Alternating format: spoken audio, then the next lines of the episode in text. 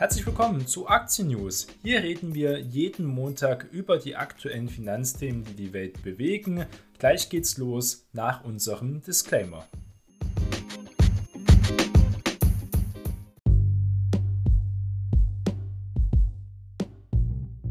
Die im Podcast besprochenen Finanzprodukte stellen keine spezifische Kauf- oder Anlageempfehlung dar.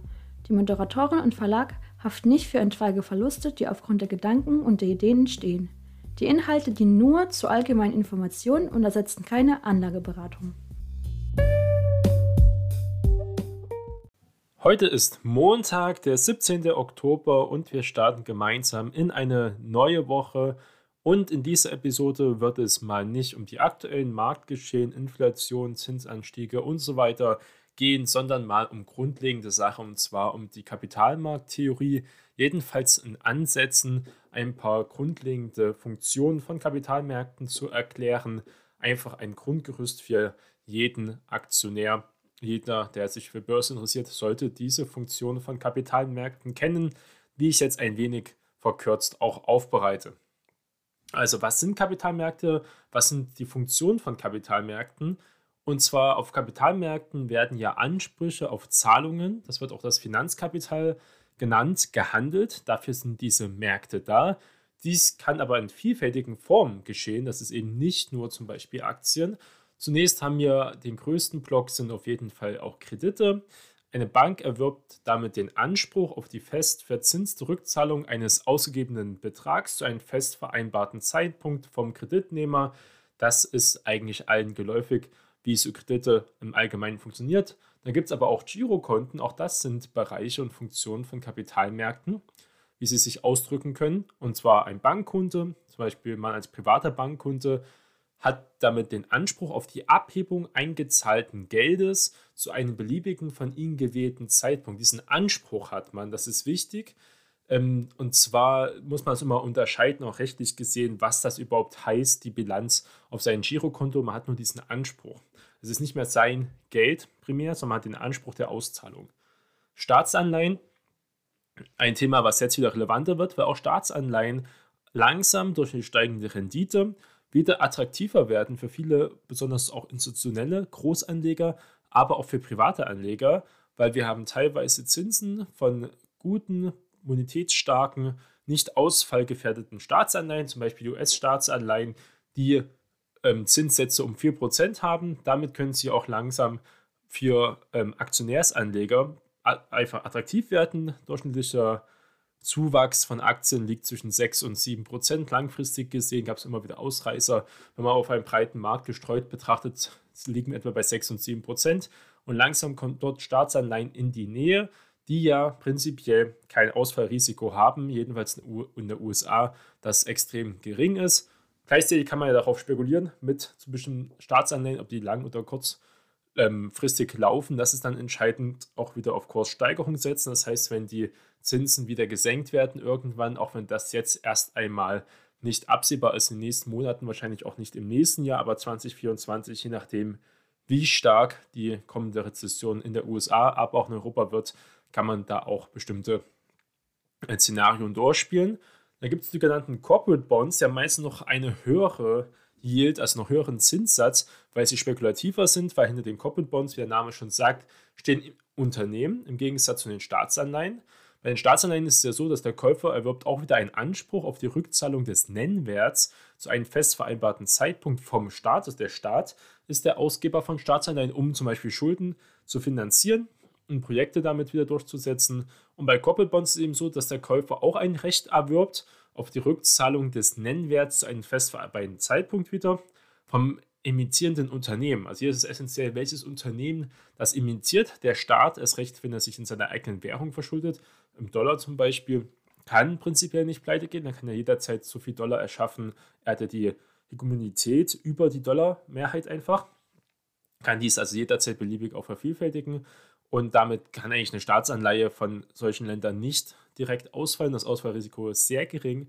Und bei Unternehmen ist es eben anders, je nachdem, wie groß hier das Risiko ist, umso höher sind auch die Zinsen.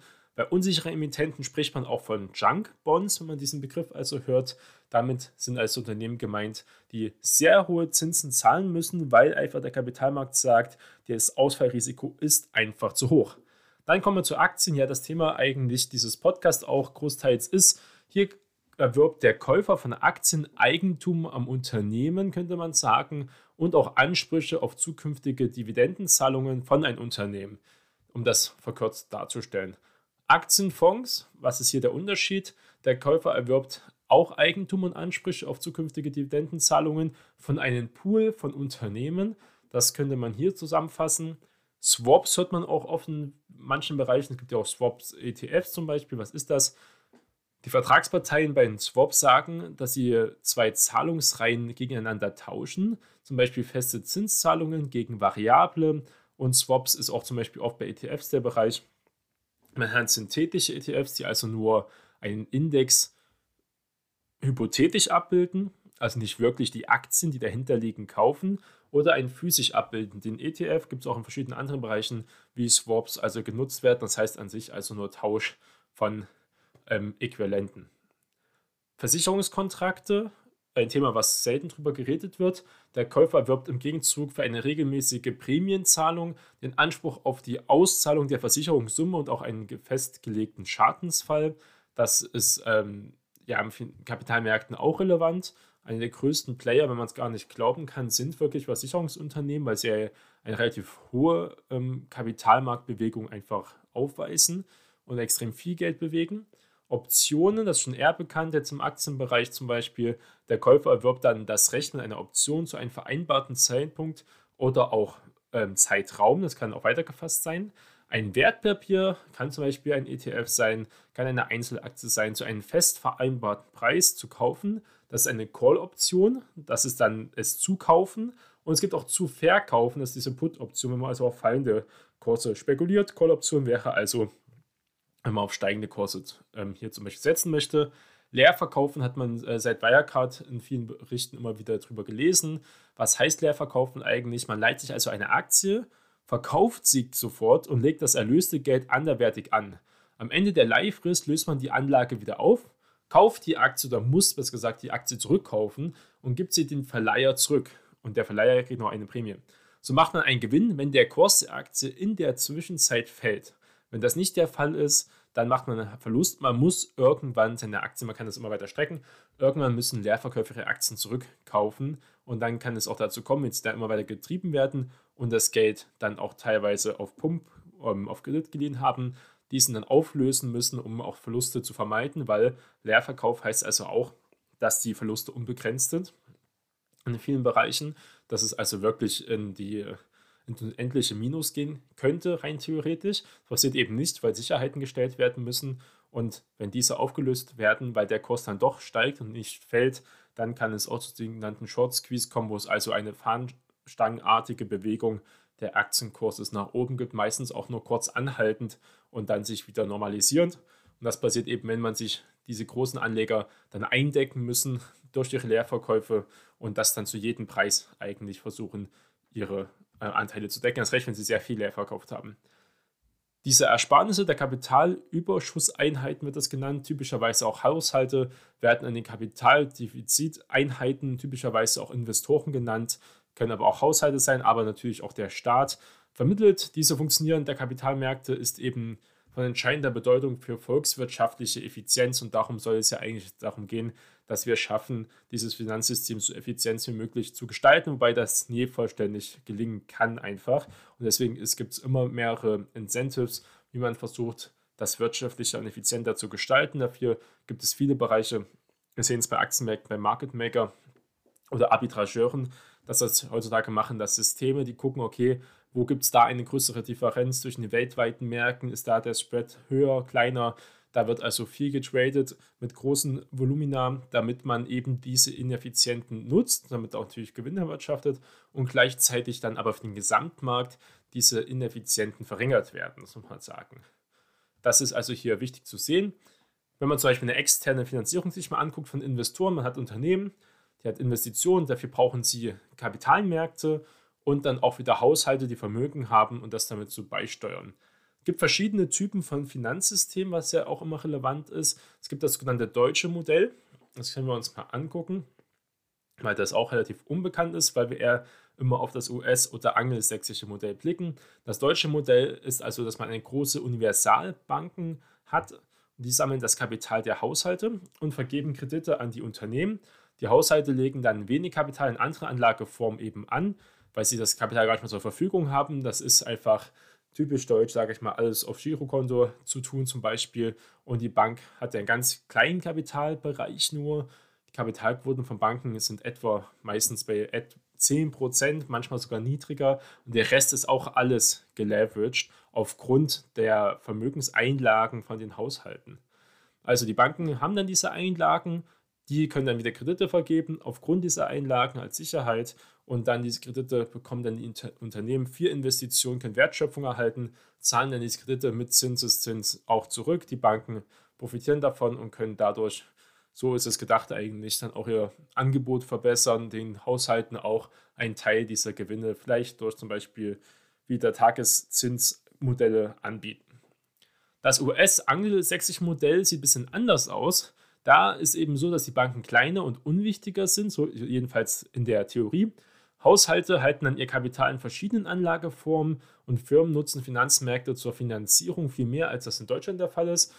Das deutsche Modell ist das typische, wie wir es ganz große Unternehmen haben wir in Deutschland, die gar nicht börsennotiert sind, weil sie, sie einfach immer über die Privatbanken ähm, sich selbst finanzieren mit Krediten, ohne wirklich direkten Zugang zu den Finanzmärkten zu suchen.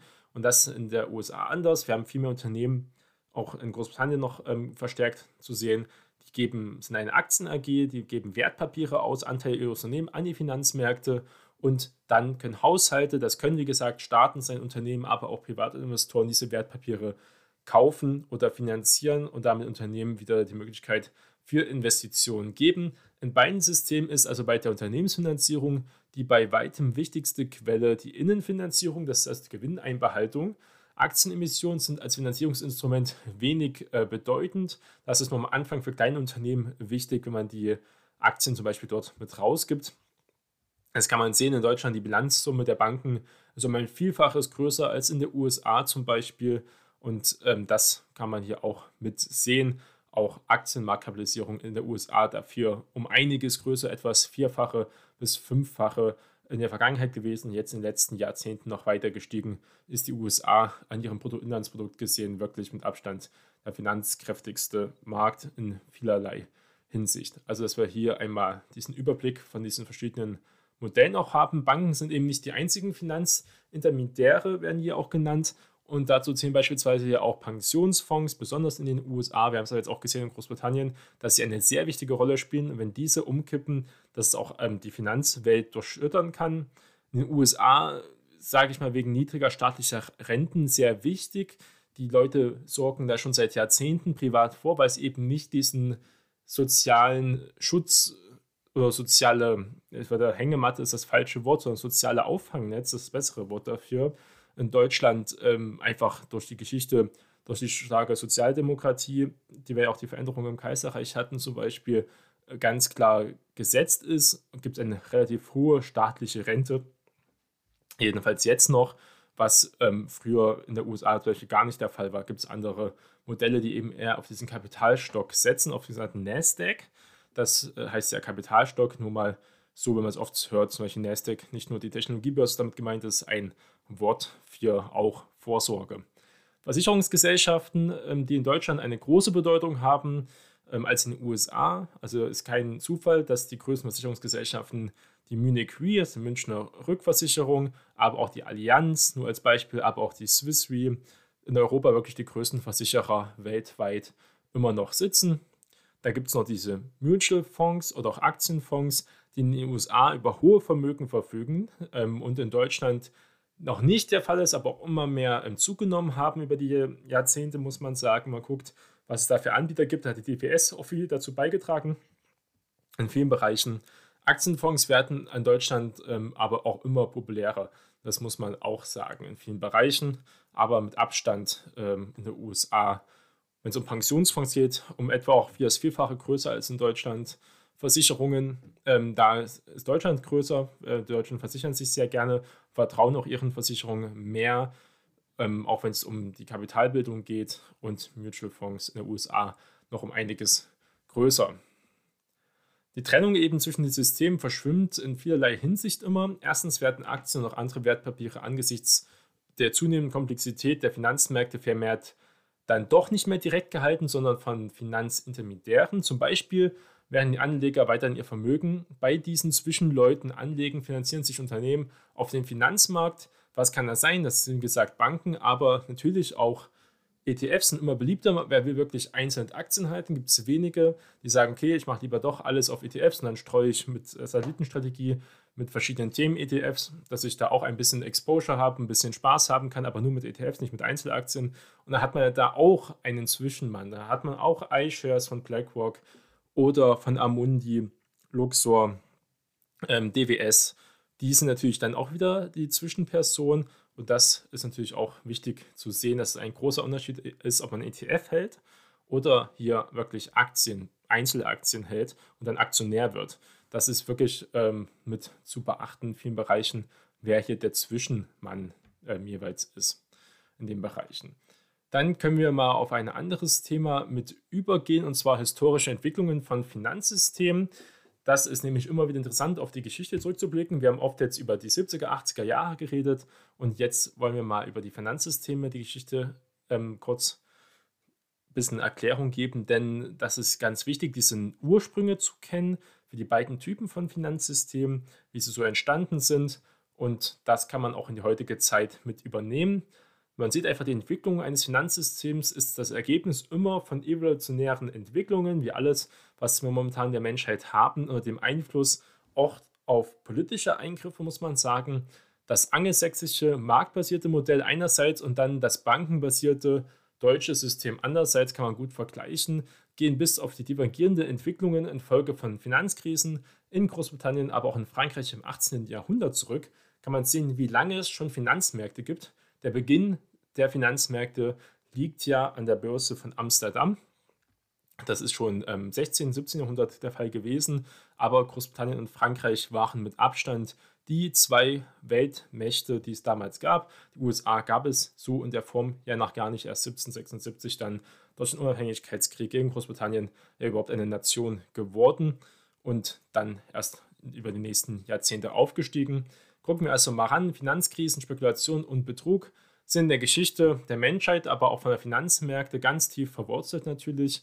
Gesagt, Amsterdamer Börse, ganz wichtiger Bereich, wo es dann mit anfing, haben wir von 1636 bis 1637 ein Jahr lang war eine gewaltige Spekulation von Tulpenzwiebeln. Ja, man kennt es, die Tulpenmanie ähm, in vielen Bereichen. Das ist ganz bekannt gewesen. Interessant ist, dass diese Spekulation teilweise extrem immer ausfallen, egal ob wir von Spec-Hype letztes Jahr darüber geredet haben, andere Bereiche, die dann wirklich extrem steigen und scheinbar kein Ende besteht, aber meistens wirklich nur ein Jahr hält. Also 12 bis 18 Monate sind meistens diese Zyklen, auch meistens ein größerer Downturn, ein Crash ist auch meistens auf diese 12, 18 Monate Rezession meistens begrenzt. Das kann man auch sehen, dass es also dann relativ schnell immer sich wieder irgendwann heilt. Anfang jedenfalls des 18. Jahrhunderts gab es zwei ganz spektakuläre Fälle von sogenannten Bubbles, also ähm, hochspekulativen Phasen, aber auch Betrug, was man oft so nicht gewusst hat. Einmal in Frankreich gab es die Mississippi Bubble und die war von auch ein Jahr nur, von 1719 bis 1720. Da ging es erst auch um Mississippi. Frankreich hat ja mal einen Teil, ein sehr großer Teil von Amerika gehört, von Nordamerika und zwar ähm, ganz Mississippi. Mississippi River, die er dann Napoleon auch verkauft hat an ähm, zum Beispiel die USA. Das war ein großer Fall damals und viele Leute haben gedacht, da gibt es Gold, da gibt es Rohstoffe, das wird das neue, die neue Welt war ja Nordamerika, aber auch natürlich Südamerika, sonst Nordamerika und da wurde ganz viel Geld versprochen, investiert. Teilweise wurde dort nie etwas gebaut, keine Infrastrukturprojekte, was damals angepriesen wurde mit Eisenbahn und Co. Also hier teilweise auch ein großer Betrug, aber auch die Gier und große Spekulation. Das gleiche gab es auch in der South Sea Bubble in Großbritannien. Das war 1720. Also diese Zeit haben sich diese zwei Großmächte beide in so eine Großspekulationsphase begeben, wo dann die meisten Leute all ihr Geld verloren haben. Diese beiden Krisen waren jeweils immer eine Mischung von einem Ponzi-Scheme, also ein Ponzi-Spiel, ein Ponzi-Schema, was aus Amerika kommt. Ponzi war ein italienischer Einwanderer, der eben ganz klar, wie man ähm, sich so das vorstellt, diesen, sage ich mal, Pyramidenbetrug gemacht hat. Das heißt, eine Person hat ihm Geld gegeben, dann hat er die weitere Person ihm nochmal Geld gegeben, dann hat er erstmal eine Person ausgezahlt mit Gewinn, mit Zinsen und dann gesagt, hier, es läuft doch so gut, behalte doch dein Geld ein, ich kann es weiter vermehren und das Geld gibt er immer weiter. Im Endeffekt muss immer eine weitere Person, weiteres Geld äh, dazukommen. Wenn kein neues Geld mehr in diesen Kreislauf kommt von dieser Pyramide, dann bricht alles zusammen, weil nur jeder das Geld bekommt, was ein anderer eingezahlt hat und es gar nicht erwirtschaftet wird, sondern es wird wirklich nur ein Ponzi eben gespielt. Die Inhaber der Gesellschaft gaben also Anteilsscheine aus, die hohe Dividenden versprachen Dividenden müssen ja eigentlich mit Cashflow bezahlt werden. Den gibt es natürlich nicht, die nicht aus dem Geschäftsbetrieb erwirtschaftet werden konnten, eben weil es das gar nicht vorgab. Frühere Anleger wurden dennoch vereinbarungsgemäß bedient und das geht ja eben nicht. Wo soll das Geld denn herkommen? Das ist eben dieser ähm, Betrug nach diesem Ponzi-Scheme.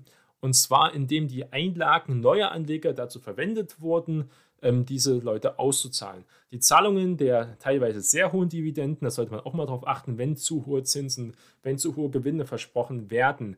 Durchschnittlich breiter Markt, Aktien 7, gute Phasen 8% pro Jahr im Durchschnitt. Gibt es Jahre, die sind besser, die sind schlechter, aber das ist realistisch zu sehen, ähm, langfristig gesehen in vielen Bereichen. Es gibt nur ganz wenige Investoren, die geschafft haben, über einen längeren Raum den Markt ähm, weit out zu performen. Äh, Warren Buffett wird ähm, dort zu Recht genannt. Der hat in einem gewissen Zeitraum eine Jahresrendite von 20 Prozent gehabt. Auch Peter Lynch ist in diesem Bereich mit zu nennen. Aber es sind ganz wenige Personen gewesen, die natürlich auch auf einer professionellen Ebene gehandelt haben. Von privaten Investoren ist es selten der Fall, dass sie wirklich zum Beispiel zweistellige hohe Renditen langfristig, kurzfristig kann man das schnell schaffen, erst recht, wenn ähm, so ein Hype wie 2020, 2021 zum Beispiel hier der Fall war, aber ohne große Problematiken, ähm, aber langfristig über mehrere Jahre, sogar Jahrzehnte ähm, hier eine hohe ähm, Rendite zu erwirtschaften ist stark. Das gleiche gilt natürlich auch im anderen Fall. Äh, Druckenmiller ist bekannter Investor, auch jetzt schon sehr, sehr alt. Ich glaube, der ist über 90 der hat es zum Beispiel in seiner Geschichte, wo er einen eigenen Hedgefonds leitet, seit mehreren Jahrzehnten noch nie, äh, jedenfalls nach der Statistik, die ich gelesen habe, eine negative Rendite erwirtschaftet. Er hat oft den Markt underperformed, im Jahresvergleich zum Beispiel. Er hat zum Beispiel auch ähm, früher gesagt, 2014, 2015 Europa wäre ganz interessant, aber Europa äh, muss man ja jetzt rückblickend sagen, konnte es nicht schaffen, in den letzten Jahrzehnten auch ganz wenig in der Geschichte überhaupt Amerika outzuperformen, wenn es um ähm, die Aktienrendite geht. Druckmiller jedenfalls hat es geschafft, nie eine Negativrendite zu erwirtschaften und damit dann im gesamten Schnitt, wenn man es schafft, viele negative Ausfälle zum Beispiel in Jahren wie diesem Jahr zu vermeiden, kann man natürlich durchschnittlich immer noch auf eine bessere Rendite kommen als diese 7, 8 Prozent. Aber wie gesagt, er auch ein wahrscheinlich einmaliger Investor in vielen Bereichen. Kurz hier mal die Exkursion, nochmal mit den Zahlungen zu hohen Dividenden, zu hoher Yield-Versprechen. Da kann man auch bei Kryptowährungen gucken, wenn zu viel Yield versprochen wird, was heißt das denn überhaupt? Wo sollen denn diese Dividenden, wo sollte denn das Staking zum Beispiel herkommen? Das kann ja nur durch Inflation geschehen von Tokens, das passiert dann auch. Das heißt, es werden immer mehr Tokens im Umlauf gegeben, um diese Auszahlungen zum Beispiel zu generieren. Das ist eine Möglichkeit, gibt auch andere. Sollte man also immer darauf achten, wenn zum Beispiel ja alles Richtung hoher zweistellige Renditezahl das ist alles extrem unseriös, jedenfalls auf wissenschaftlicher Seite betrachtet. Und das spricht auch dafür, wenn immer mehr Leute dann kaufen und diese sehr lukrative Anlage sehen oder erscheinen lassen, dass der Preis dieser Anteile auch in die Höhe schießt. Dann redet man von so einer genannten Bubble. Die Bubble platzte, was sie immer tut, als sich erwiesen hat, dass die gezahlten Renditen nicht erwirtschaftet, sondern im Rahmen eines Ponzi-Schemes organisiert wurden. Ähm, das ist wichtig, dann in der Zwischenzeit John Lore, das ist der Inhaber dieser Mississippi Company, die zwischenzeitlich die Übernahme des Staates Frankreich geglückt ist. Das ist eine sehr interessante Geschichte. Das Mississippi äh, Bubble sollte man sich in Frankreich mal genauer durchlesen. Das ist wirklich interessant, äh, wie weit so etwas gehen kann, wie weit sich diese Finanzkreise auch äh, da, damals schon entwickelt haben, eher ins Üblere. Die Finanzkrise jedenfalls in Frankreich und Großbritannien um 1720 gaben damals wie oft nach solchen Krisen, haben wir 2008 auch die Anreize gesehen, Anlass zur Regulierung von Finanzmärkten. In Frankreich wurde die Pariser Börse gegründet. Davor gab es das ähm, so noch nicht, aber mit der Kontrolle des Finanzmarkts auch betraut. Das ist also eine Weiterführung eben von den Anfängen von der Amsterdamer Börse. In Großbritannien wurde 1720 der Bubble Act verabschiedet, der eine königliche Genehmigung zur Eröffnung von Aktiengesellschaften voraussetzte, also auch aus dieser Zeit. Das Wichtigste ist eben daran, dass Großbritannien 1824 der Bubble Act eben aufgehoben wurde, um sich dann die London Stock Exchange rasch entwickelte, also wieder Regulierung weggenommen und, sage ich mal, einen freien Finanzmarkt gebildet in Großbritannien, dieser angelsächsische Bereich während in Frankreich die Regulierungen bestehen blieben und auch die Finanzmärkte sich nicht großartig entwickelten, wenn man es zum Beispiel mit Amerika und Großbritannien vergleicht. Spiegelbildlich gesehen engagieren sich also britische Banken nicht in der längerfristigen Unternehmensfinanzierung. Auch wegen bis 1866 anhaltenden Paniken gab es verschiedene Krisen von Overwind, Gurney und Company, kann man nachlesen, während in Frankreich 1852 die Credit Mobilier begründet wurde, die als Archetype, also so als Vorbildstyp der modernen Geschäftsbanken hier auch gilt. Diese Entwicklungen waren auch maßgeblich, weil zu der Zeit die Finanzsektoren auch stark wuchsen. Dafür den Eisenbahnbau, ja, die Eisenbahn, das war damals wirklich die Hochtechnologie der Zeit. Das ist wie heutzutage künstliche Intelligenz vielleicht als Buzzword äh, viel Kapital benötigt worden und ähm, eben auch sehr beliebt waren. Wenn wir jetzt mal auf dieses deutsche und das US-Modell blicken, die Finanzsysteme von Großbritannien und Frankreich waren eben maßgeblich für die Entwicklung der USA, aber auch für Deutschland. Und zwar kann man hier gute Vergleiche sehen, denn das US-Finanzsystem wurde durch das britische Vorbild eben geprägt, wegen auch mal angelsächsisch mit dazu.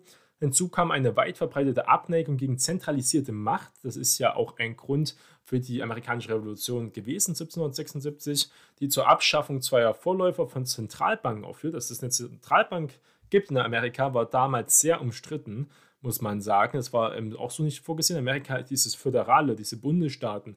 Sieht man nicht nur am Wahlsystem, ähm, noch viel stärker verankert als in Deutschland, ähm, das zum Beispiel der Fall ist mit unserem föderalen System.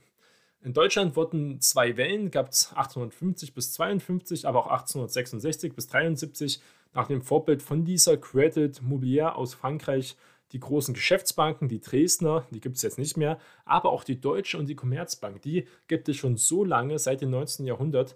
Die wurden also dort in den Zeitraum gegründet, die sich zu den Pfeilern des Hausbankensystems entwickelt haben und eben in Deutschland auch immer noch großteils sind. Das auch von der amerikanischen Besatzungsmacht nach dem Zweiten Weltkrieg auch nicht nachhaltig zerschlagen werden konnte, weil es teilweise da auch Versuchungen ähm, auf jeden Fall gegeben hat.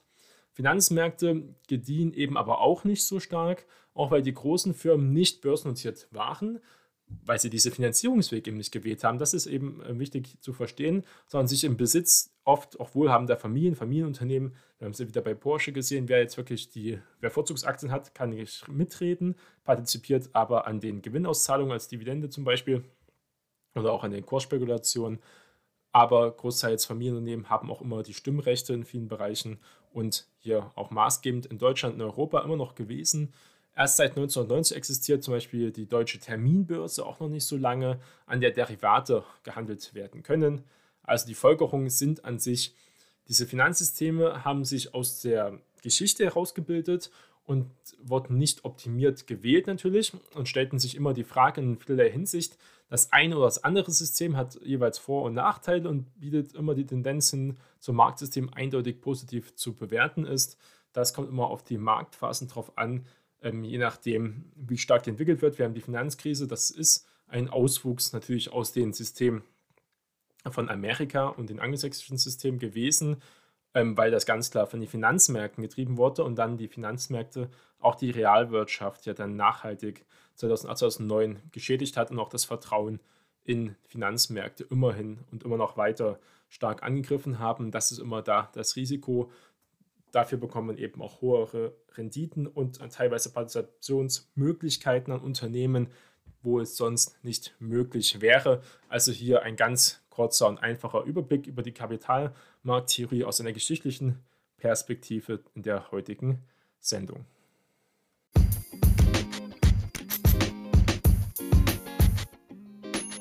Das war's mit der heutigen Folge von Aktien News. Vielen Dank für eure Unterstützung. Bleibt investiert und wir hören uns beim nächsten Mal. Euer Jonas.